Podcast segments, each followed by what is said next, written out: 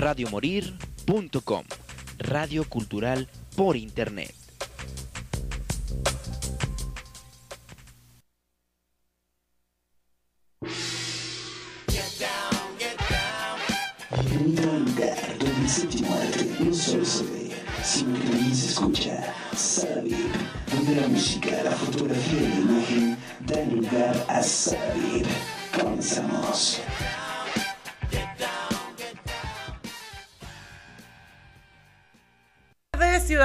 Guadalajara estamos aquí en una emisión más de su programa Sala VIP.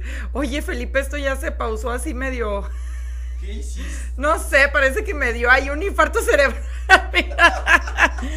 bueno, pues mientras organizamos acá qué está pasando, vamos a darle inicio al año. Este, así que pues bueno, eh, Mientras vemos qué mientras sucedió. vemos qué sucedió, déjenme tomo un poquito de Red Bull que me da alas.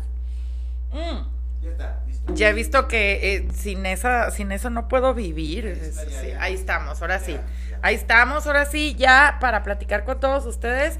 Creo que sí, sí, ¿verdad? Ah, ok. Bueno, el día de hoy vamos a hablar de cine, pero no solamente eh, de, de um, cine eh, que está. Ay, no, como les encanta mandarme mensajes aquí y distraerme. Ya, no los voy a pelar. Eh, de, cine no solamente que está en cartelera, sino también de recomendaciones cinematográficas. Eh, anoche puse en mi eh, página, precisamente en Sala VIP, acerca de la película de la Sociedad de la Nieve. Ya platicamos acá en Confusión Musical eh, acerca de esta película, pero pues mm, quiero extender nada más poquito para seguir con otro tema de por qué precisamente Bayona, este director, escoge a uno de los sobrevivientes que no fue como tan importante en otras partes de la historia, pero que sí fue importante para los que estuvieron ahí en, la cordillera de los Andes. Eh, porque bueno, todos eh, hablan y le dan protagonismo a los dos chicos, a Canesa y a Parada, que fueron los que se metieron a hacer esta expedición para buscar ayuda y los rescataran, pero todos tuvieron parte importante, tanto así que la muerte de este chico, pues es lo que hace que Canesa se decida por sí ir a la, a la expedición, ¿no? Entonces, bueno, hay un montón, digo, solamente quería hacer esta acotación, pero antes de hablar de los estrenos, quiero hacer una acotación en cuanto a recomendarles películas de este tipo de sucesos de supervivencia. Hay muchas muy buenas, unas que me dan más eh, estrés que otras. A ver si ahorita Felipe también se acuerda de alguna. Basadas en historias reales, obviamente, ¿no? Eh, porque bueno, si nos vamos a ir a, a- historias ficticias, pues no, digo, no se compara para nada con lo que sucedió en la Sociedad de la Nieve. Ok, historias verdaderas. En el corazón del mar, esta película, no sé si ustedes la han visto, yo la comenté creo que la semana pasada, en el programa de la semana pasada. Esta película habla acerca eh, de, bueno, si ustedes conocen el libro de Moby Dick, que está basado en esta ballena blanca, que era una ballena asesina, pues créanme que el, el creo que es el tatara, tatarabuelo de Moby, del, del músico de los 2000, pues resulta que él no fue así como que, ay, se me ocurrió hacer un libro de una ballena asesina que mata gente y no, sino que resulta que, bueno, en aquellos ayeres, en los 1800 y tantos, una de las fuentes eh, de energía se encontraba en el en la grasa de la ballena, que con esta la ponían como en las lámparas antes de que pusieran queroseno. Entonces, eh, esto mantenía como las calles iluminadas y todo esto. Entonces, se trabajaba mucho con el aceite de ballena para un montón de cosas, ¿no? Entonces, es así como Herman Melville entrevista a uno de los supervivientes de este naufragio que eh, pues resulta que él eh, le platica acerca de una ballena blanca que es la que destruye el barco ballenero donde ellos iban a perseguir y que, bueno, sabemos ya después por varios documentales y por otras cosas que eh, las ballenas son de los únicos animales que guardan sentimientos de venganza. Esto lo pueden ver en el documental de Blackfish, donde habla precisamente cómo estas ballenas que han sido criadas en cautiverio como Keiko, ¿se acuerdan de Keiko? Eh, pues ellos sí guardan como sentimientos de venganza y muchas pues se han comido a sus entrenadores, ¿no? Sobre todo en SeaWorld, que es donde existe la mayor cantidad de eh, accidentes con ballenas eh, a través del paso del tiempo, pero precisamente por esto, porque pues ellas sí guardan cierto instinto de venganza hacia sus captores o hacia sus entrenadores. Entonces, pues bueno, Herman Melville eh, la historia real, la historia real de los que eh, naufragaron, pues no fue tanto la ballena, o sea, la ballena fue la que ocasionó este naufragio, pero aquí ellos para poder sobrevivir, pues tuvieron que recurrir al canibalismo para poder alimentarse en lo que eran encontrados por un barco. De hecho, cuando son encontrados por un barco, pues los encuentran ahí con una tibia y un fémur ahí en, en, la balsa donde estaban, porque está considerado uno de los naufragios más largos a través de la historia y que es una historia real. Otra historia que también fue plasmada en la pantalla grande de supervivencia. Es Inquebrantable, esta película que es dirigida por Angelina Jolie, esta película que habla acerca de este chico que tenía un futuro prominente, que de hecho él cuando era chiquito pues era como muy rebelde y se ponía a pistear y a, hacer business con el alcohol entre sus compas y todo esto, pero encontró en el tema de, de ¿cómo se le? del atletismo, eh, pues encontró ahora sí que la pasión de su vida y encontró en qué era bueno, ¿no? Entonces, pues bueno, él de hecho fue a, las Olimpiadas, estuvo participando eh, ahí con gente de Japón y todo esto antes de que desgraciadamente pues estallara la Segunda Guerra Mundial. Entonces a él lo mandan eh, para ser bombardero en un avión casa y pues resulta que en su primer misión les disparan y se cae el avión Obviamente, pues ya estamos hablando de eh, la Segunda Guerra Mundial, pues ahí como de 1940 y pico. Entonces, eh, resulta que pues ya estos aviones sí tenían como ciertas provisiones, sí tenían ciertos salvavidas. Entonces, pues bueno, ellos tuvieron un poquito más de comodidades, pero uno de los supervivientes, pues ya saben, ¿no? O sea, siempre que hay temas de supervivencia hay uno de que nos vamos a morir todos y se come todas las tres cosas que había de despensa. Esa también sería yo en, en, una, en una situación de supervivencia. Y los deja sin comida, ¿no? Entonces, obviamente ellos no recurren al canibalismo. Ellos recurren a partirle la madre a los tiburones para comerse los tiburones crudos o lo que se encontraran en el mar. Imagínense la desesperación para dejar de temerle a los tiburones y agarrártelo a madrazos y comértelo. O sea, eh, piensen nada más en el nivel de hambre y desesperación. Esta película está basada en una historia real en donde lo que sale mal no puede salir peor y sale peor, ¿no? Porque después precisamente de este naufragio que también está considerado como uno de los más largos de la historia, pues resulta que no conforme con esto, o sea, ahí sí es como de Diosito, ya suéltame. Cuando un barco se acerca a ellos, ellos dicen, a huevo, ya nos van a salvar. Y resulta que no, que era un barco de japoneses. Entonces, después del naufragio que vivieron, fueron metidos a ser prisioneros, o sea, eh, en campo de prisioneros hasta eh, que se terminó la Segunda Guerra Mundial. Pero no conforme con esto, el que era como el soldado a cargo, bueno, no, no sería soldado, más bien sería como sargento capitán, eh, que estaba a cargo de este campo de, prisioneros, pues se ensaña precisamente con el protagonista y lo, lo humilla, le hace un montón de cosas, etcétera, etcétera, tanto así que después de un montón de años, Cuando ya se acabó la historia, lo rescatan, él sufre síndrome de estrés postraumático, medio cae en el alcohol y luego se hace cristiano y va eh, precisamente a Japón como para reencontrarse con su pasado y hacer las paces y este sujeto nunca lo quiso ver, imagínense qué, qué cañón.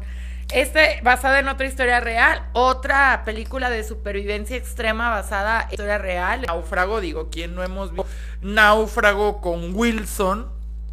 Eh, esta película protagonizada por Tom Hanks, que sus ojos así de volar todo el tiempo me encantan así. de- ah, con Wilson, con su pelota, con su pelotita que fue su compañía, porque... Cuando, cuando, cuando se le pierde en el mar. Ajá, porque literal estaba solo, solo, solo. O sea, acá en la Sociedad de la Nieve estamos hablando de que no, se murieron cinco y luego se murieron otros y se fueron muriendo y quedaron 17. Al final fueron rescatados 16. Pero en el caso que también es una historia verídica, en la de náufrago, pues aquí realmente él era solo él con su alma, o sea, él solo.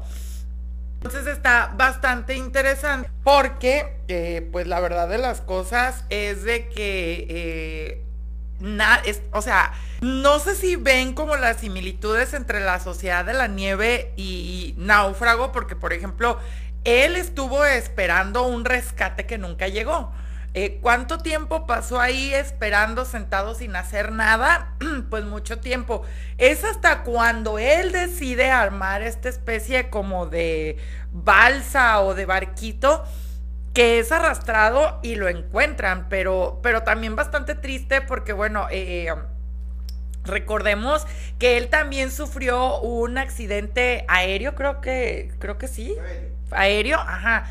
Uno, ¿quién se va a subir a los aviones después de después de este programa? Yo no. Entonces, recordemos que él era un repartidor de, eh, de paquetes, él era así como de estafeta y de, y de todos estos. Y eh, pues resulta que ya cuando regresa, pues ya la esposa ya estaba casada, ya habían, o sea, ya se habían hecho a la idea que estaba muerto, imagínense esa, ¿no? Los santos óleos. O sea, ya, ya hasta habían superado la muerte cuando él eh, lo que lo mantuvo vivo en esa isla fue pensar en su mujer, interpretada por Helen Hunt, una excelente actriz, que yo no sé qué anda haciendo, pero una excelente actriz. Entonces, pues bueno, esta es otra película de supervivencia. Otra película de supervivencia. Esta sí le- la esquivé por mucho tiempo. La de 127 horas la esquivé y la esquivé y la esquivé. ¿Eh? Ah, de los atentados, ¿verdad? Sí. Esa también está. Sí, esa también está muy buena. Esto de 127 horas, eh, yo realmente ¿Le le. la vuelta cuántos años? No, muchos años le, le di la vuelta hasta que ya es así como que ya la tienes que ver porque la tienes que ver, pues hasta, hasta, por, hasta por hablar de ella, pues la, la tienes que ver, ¿no?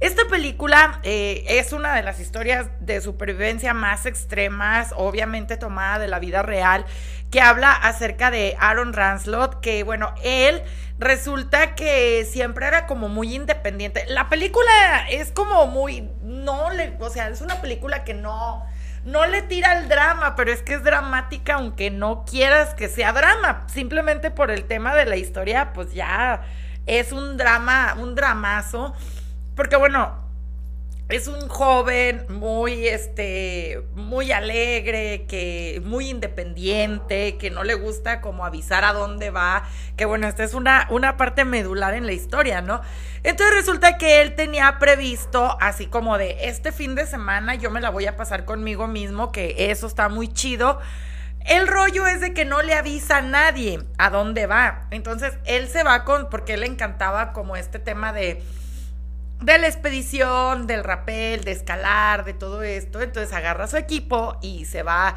eh, a los cañones de Utah. Y resulta que bajando en un cañón, una roca de un montón de toneladas cae junto con él y le aprisiona el brazo en un cañón cuando nadie sabía que se encontraba ahí. Estamos hablando de una zona donde sí hay eh, personas que van a hacer expediciones, pero imagínate, pues a quién se le va a ocurrir que está un cabrón ahí. Ah, sí te- Y es que esa, esa película Ajá. ¿Y te acuerdas cómo está ya atorado y cómo le batalla para poder mover sus Mm. días y el agua y todo? Entonces, o sea, no crean que, ay, me voy a cortar el brazo para salirme. Fue la primera idea que rondó por su mente, obviamente no.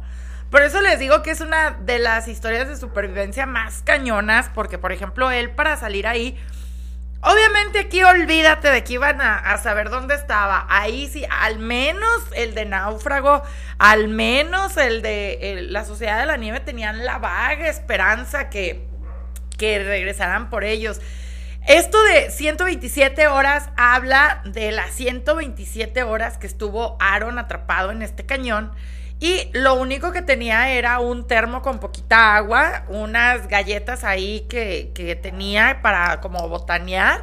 Y tenía una navaja suiza. Eh, pues obvio, nunca he querido decir la marca porque pues sabe que se le va a hacer promoción y pues imagínate el filo para, bueno. Mm.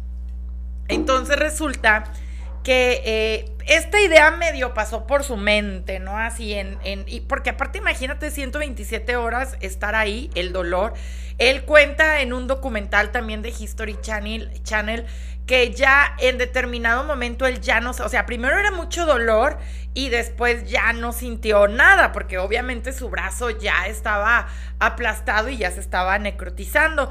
Entonces, eh, pues él empieza a tomarse su propia orina, porque pues se termina el agua, él tiene sed. Y eh, pues él se empieza a grabar. Esta es otra parte también bastante interesante de esta historia porque él llevaba como una cámara de video y él se empieza a grabar como haciendo monólogos o este rollo. Y está muy interesante porque también de repente le empieza a llegar la paranoia, no sé si recuerdan la historia, eh, que de repente escucha como ruidos o siente que hay alguien ahí, entonces está como en una especie de duermevela en donde no está del todo consciente, pero no está dormido. Y en una de estas, eh, de esta especie de alucinaciones, eh, ve a su hija, eh, una hija que no tenía, una hija que no había nacido. Y de repente esto es como lo que le empuja como para decir, tengo que salir de aquí, ¿no? Entonces, obviamente él había a lo mejor tomado algún curso de primeros auxilios, sabía poner un torniquete y dijo, pues me tengo que cortar el brazo. Esta escena en el cine hizo que muchas personas vomitaran, se salieran de, de la sala. Se marcharon. Sí, porque de hecho sí está bastante fuerte, digo, del, tipo de escenas de este tipo eh, está muy fuerte. De hecho, el director tuvo que eh, eh, acercarse a cirujanos como para que le dieran la idea de cómo filmar, porque de hecho vemos eh, una escena en donde casi casi se está desgarrando el brazo hasta con la boca. o sea, bastante, bastante fuerte esta película. Y ya en, en el documental, pues empieza a explicar que eh, él primero lo que pensó fue romperse el brazo porque la cuchilla de una navaja era imposible que cortara el brazo.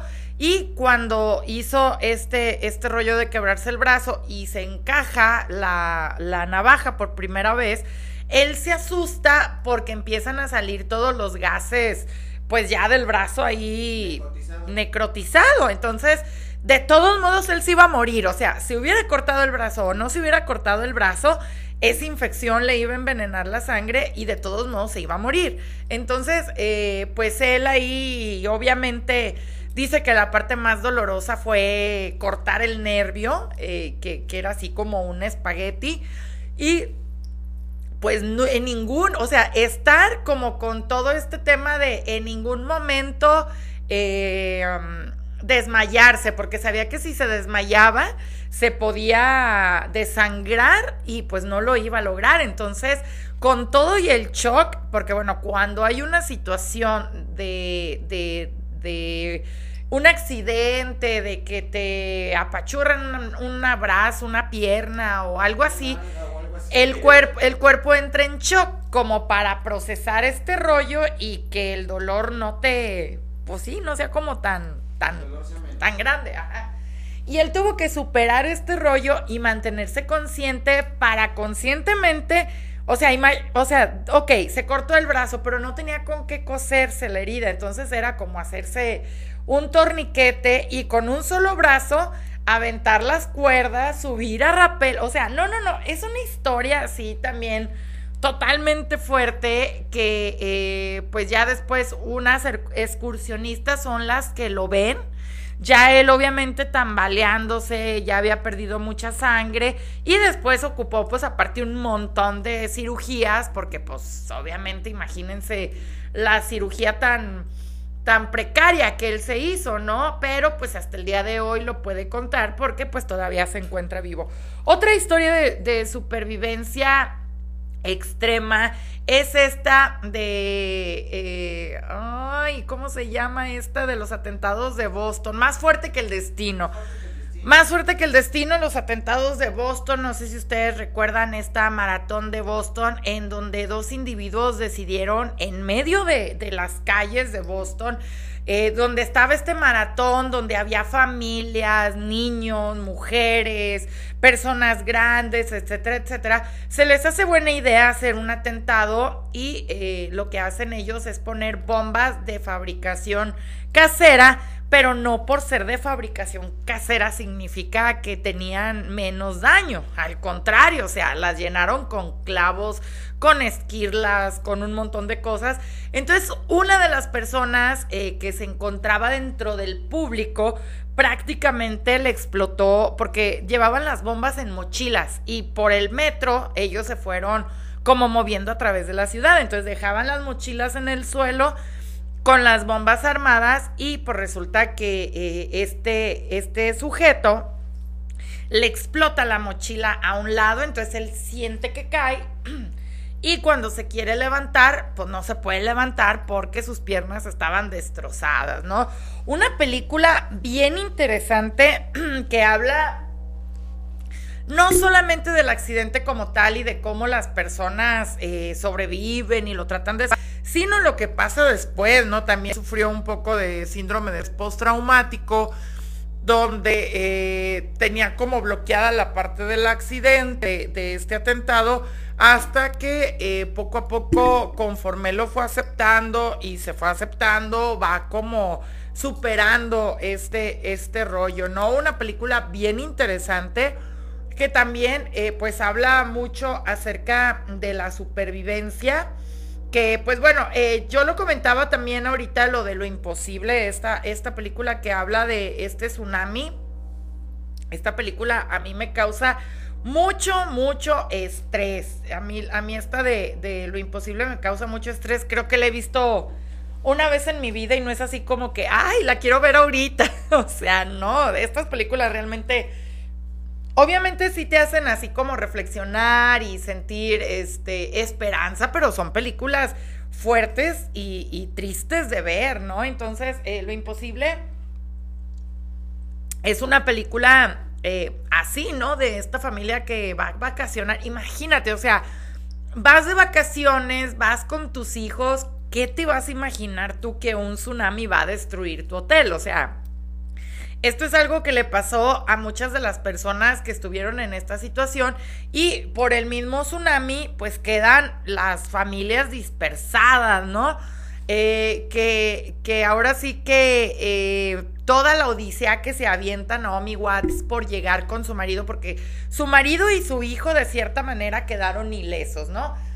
Más sin embargo, el, otro hijo de Naomi, eh, junto con Naomi, pues bueno, Naomi está súper malherida, entonces aparte eh, de, que, de que está mal, pues trata eh, de, de, salvar a su hijo, entonces esa parte la desesperación de saber si su otro hijo está con vida, si su marido está con vida.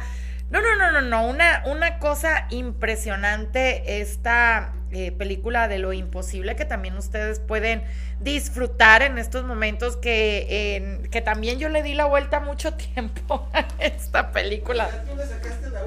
No, sí, es que a mí no me gusta, o sea, no me gusta deprimirme con las películas y son películas que sí me causan sentimientos así medio, medio tristes, pues.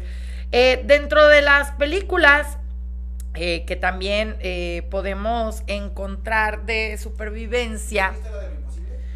¿Es esta? sí.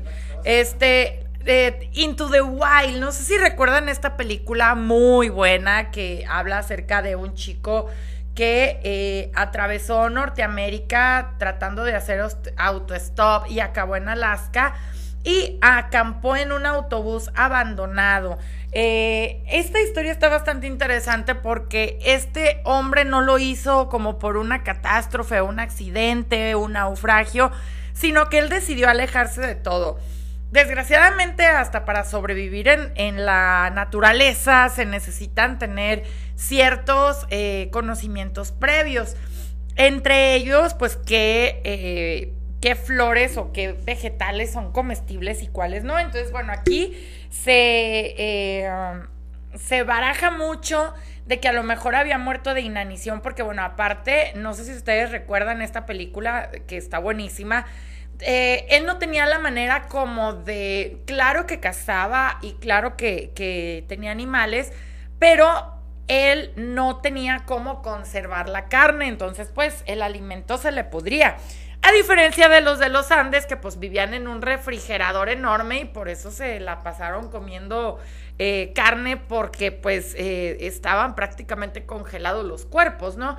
Entonces esta película está bastante interesante, vayan a ver esta, eh, la pueden encontrar en Prime, esta película de Into the Wild o A lo Salvaje. El renacido que hizo que Leonardo DiCaprio ganara su Oscar. Esta película eh, de Iñárritu es una película que cuenta la historia de Hugh Glass, eh, un explorador de eh, 1980, 1783. O sea, estamos hablando que todavía había pieles rojas y, y- y todo este rollo de muchos indios. Muchos indios había todavía ahí en las, en las reservas eh, de los Estados Unidos.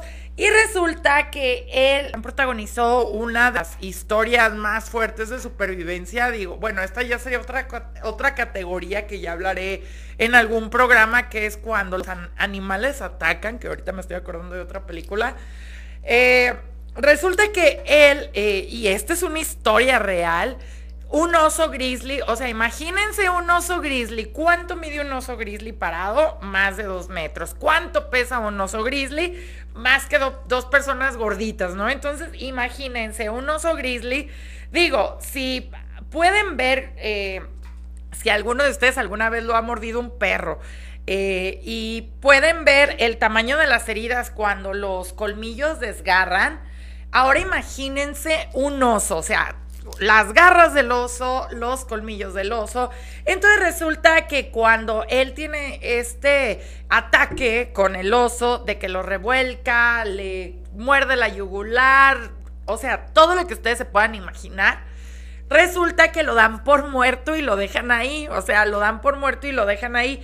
Y resulta que él no estaba muerto. Entonces, él tiene que literalmente arrastrarse hasta el campamento para sanar su cuerpo, ¿no? Una cosa impresionante. Digo, obviamente ya aquí, este... eh, en la película del Renacido ya podemos ver otros intereses, la venganza, que le matan al hijo, etcétera, etcétera. Recordemos que era una época en la que se traficaba con las pieles eh, y todo esto, pero pues, la, la realidad y la historia verdadera de este Renacido, pues la verdad es de que está bastante interesante. Ahorita acordándome de... ¿Sabes cuál otra? ¿Cuál? Master and Commander. A esa no la he visto. Es con este Russell Crowe. Este, trata de uno, de una- una- un capitán inglés en el barco, después de que Magallanes le dio la circunferencia, pasó por el estrecho y todo. Ellos hacen tratando de, tratan de seguir la misma ruta. Ujú. Pero luego ahí tienen un motín y luego en aquellos entonces pues no había mucha vitamina C que llevaran en el barco. La Ay, no, qué mayoría feo. de sus tripulantes eran menores, no eran no eran este hombres ya preparados para todo eso. No, está buena también. Esa también la vamos a ver. Y hay una que es china, pero me quiero acordar. Ah, pues a ver, piénsale. Eh, Pues es que me quiero acordar nomás. no Y luego hay otra, ahorita que me acordé de cuando... Es que hay una que es china y está muy buena porque habla de. Son cuatro generaciones. Desde que Mao tomó el poder hasta como los 80s, 90s. Te, te narra la historia de la familia durante. Desde la Segunda Guerra Mundial hasta como los 90s. Ay, no es. Eso también de la Segunda Guerra Mundial, no, está fuerte. Ah, eh, la hija de Johnny Depp tiene una película bastante, ay, que se llama Soul, Alma algo, no me, el alma del mal, el alma de las olas. No me acuerdo muy bien, pero bueno, esta película habla, de hecho, esto sería de la categoría de cuando los animales atacan que habla acerca de esta chica que un tiburón, eh, un tiburón le comió el brazo en el mar. O sea, imagínate, vives en Hawái, sí, donde vive Moana. Andas todo feliz ahí en las olas, este, te vas a... De hecho, era un Halloween, eh, era un Halloween, ella se fue a nadar, se salió de su casa y se fue a nadar porque ella estaba prácticamente obsesionada con este tema de, del surf. Eh, soul, soul Surf se llama, ya me acordé, no es el mal, es el mar, es el surf. Entonces, eh, resulta que un tiburón tigre, eh, ella estaba como acostada en la tabla haciendo esto con los brazos y un tiburón, ¡zas! Entonces, ella empieza a nadar en estado de shock, obviamente ella no sentía nada, en estado de shock comienza a nadar y llega hasta la orilla y en la orilla voltea y se da cuenta que no tiene brazo, ¿no? Hasta, hasta arriba del hombro. Una película bien interesante porque, bueno, aparte estamos hablando de una protagonista que tenía 15 años, que la chica apenas era una futura promesa del surf, que no podía ni agarrarse una coleta, que tenía que adaptarse a esta eh, discapacidad. Entonces, es una película muy buena por donde quiera que le vean. Y precisamente aquí se une con la catástrofe de, eh, del tsunami, porque cuando ella empieza a irse un poquito más al tema de la religión, van unos misioneros como a ayudar a los supervivientes eh, del tsunami y resulta que ella se va eh, y aquí es donde entiende que lo que le sucede a ella no es lo más terrible, que hay cosas todavía más terribles, entonces pues como que ella se le resetea la vida y regresa y se vuelve una campeona del surf con un brazo, ¿no? Una película muy interesante sobre todo porque ella tuvo que volver al mar, digo, o sea, a pesar de todo, eh, y que esto fue algo... Eh, pues se supone que los, que los tiburones no nadan a, a, tanta cercanía de los humanos, que al contrario, que les temen a los humanos, pero pues ahora sí que aquí se acomodó todo en una receta para el mal. Y eh, pues desgraciadamente ella, ella eh, sufrió de este percance con este animal y desgraciadamente pues perdió su, su brazo. Y pues bueno, Última película de catástrofe. La catástrofe por excelencia. Que bueno, aquí ya maquillaron todo y pusieron todo rosita y bonito. En Titanic. Que este es, eh, esa es la catástrofe por. Ay, que aparte acaban de ver lo que sucedió con el Titanic 2, el submarino también. Que bueno, no era la primera expedición de este submarino, porque también hay una desinformación en TikTok y en, y en muchas redes sociales. No era la primera eh, expedición, ya había tenido muchas, pero pues no sé, siento.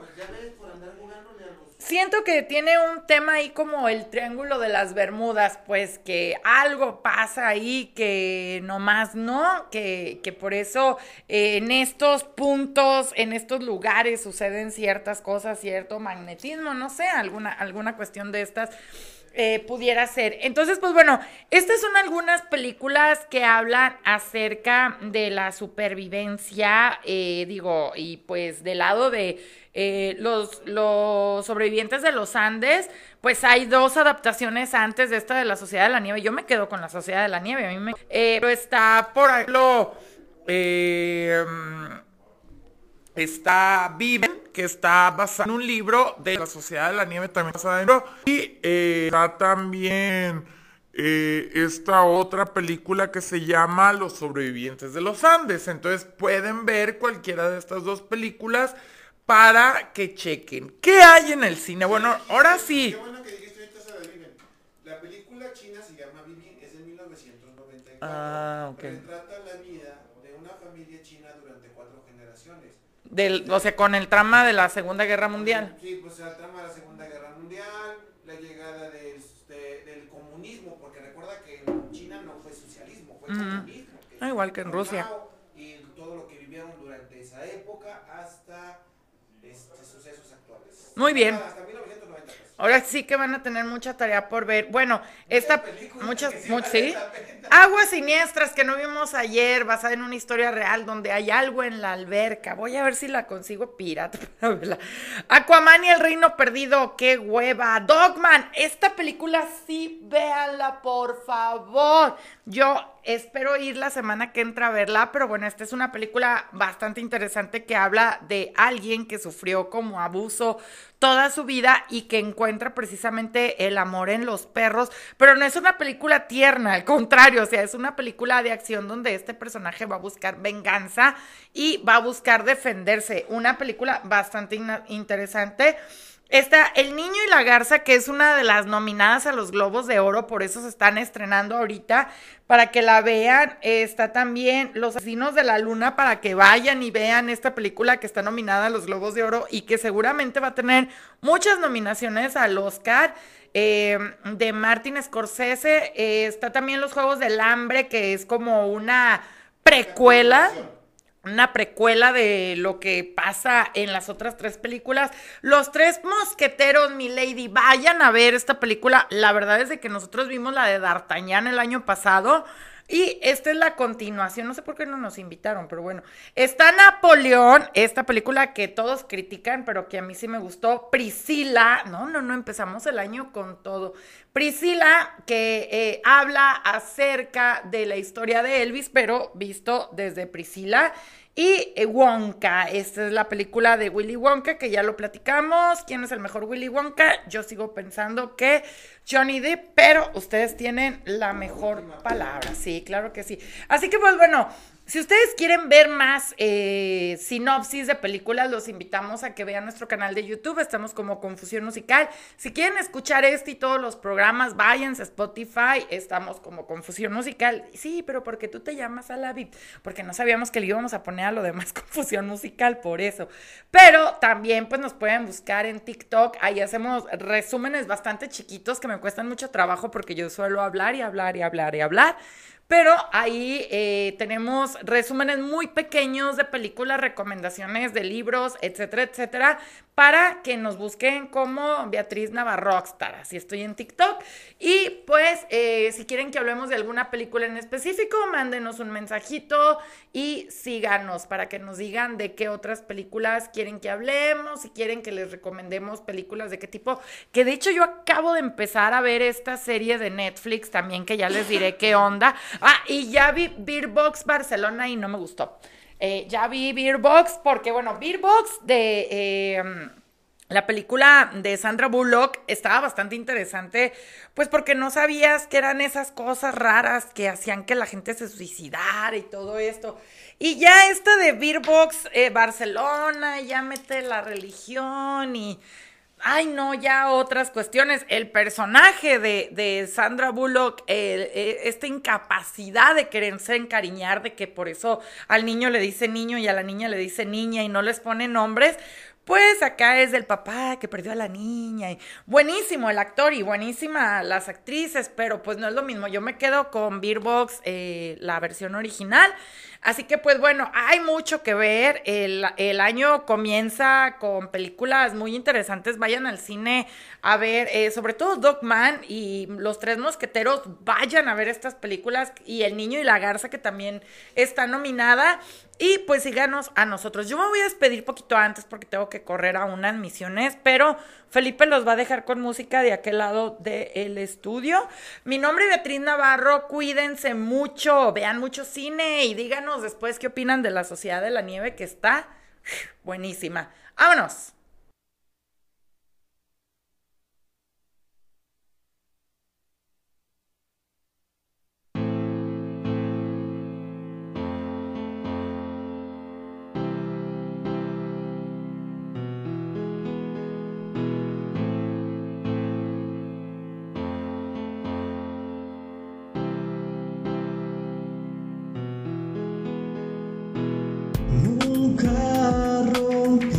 de las reglas del juego de seducción. Siempre fuiste una experta en robar mi corazón.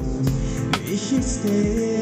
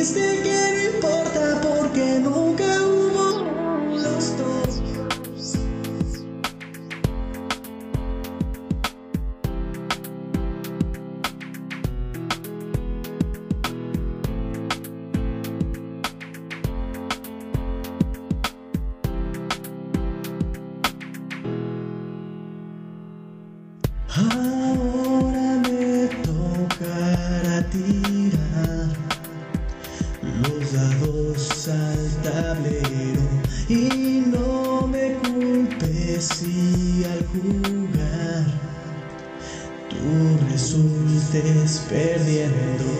Dijiste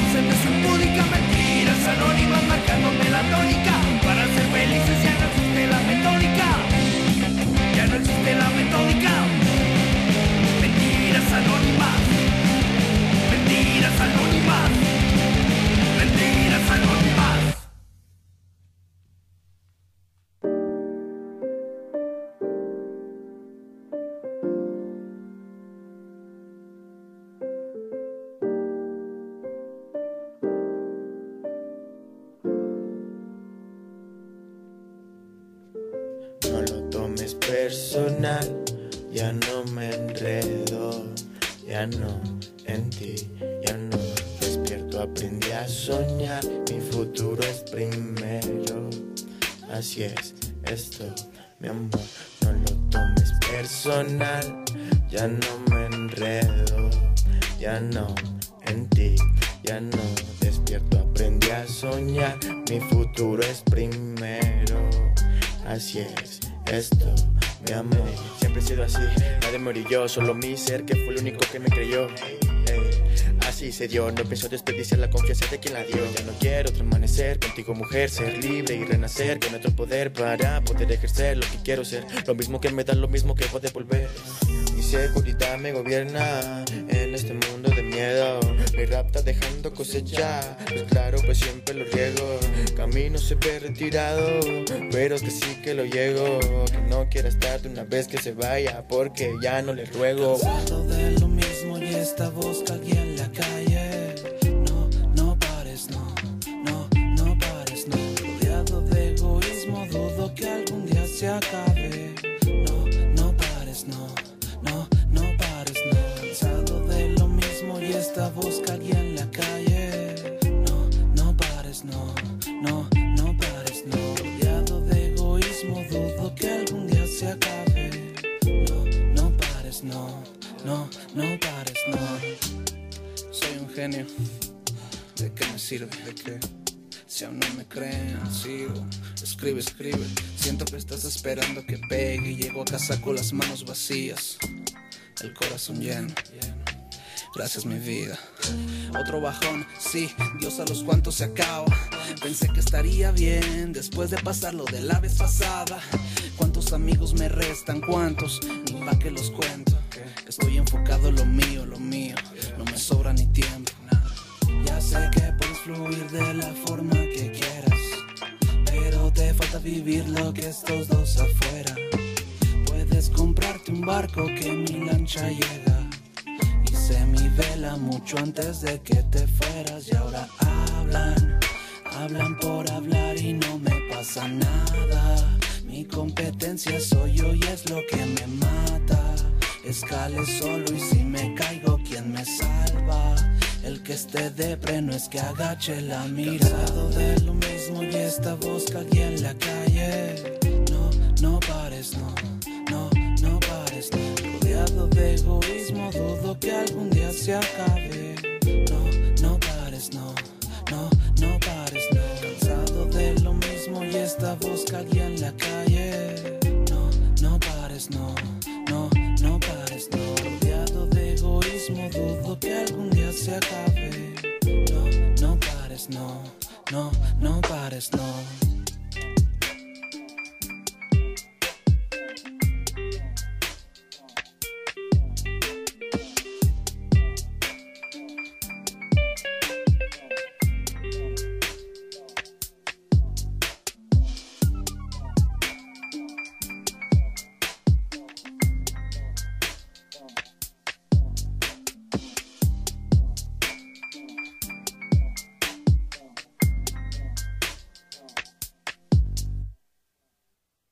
radiomorir.com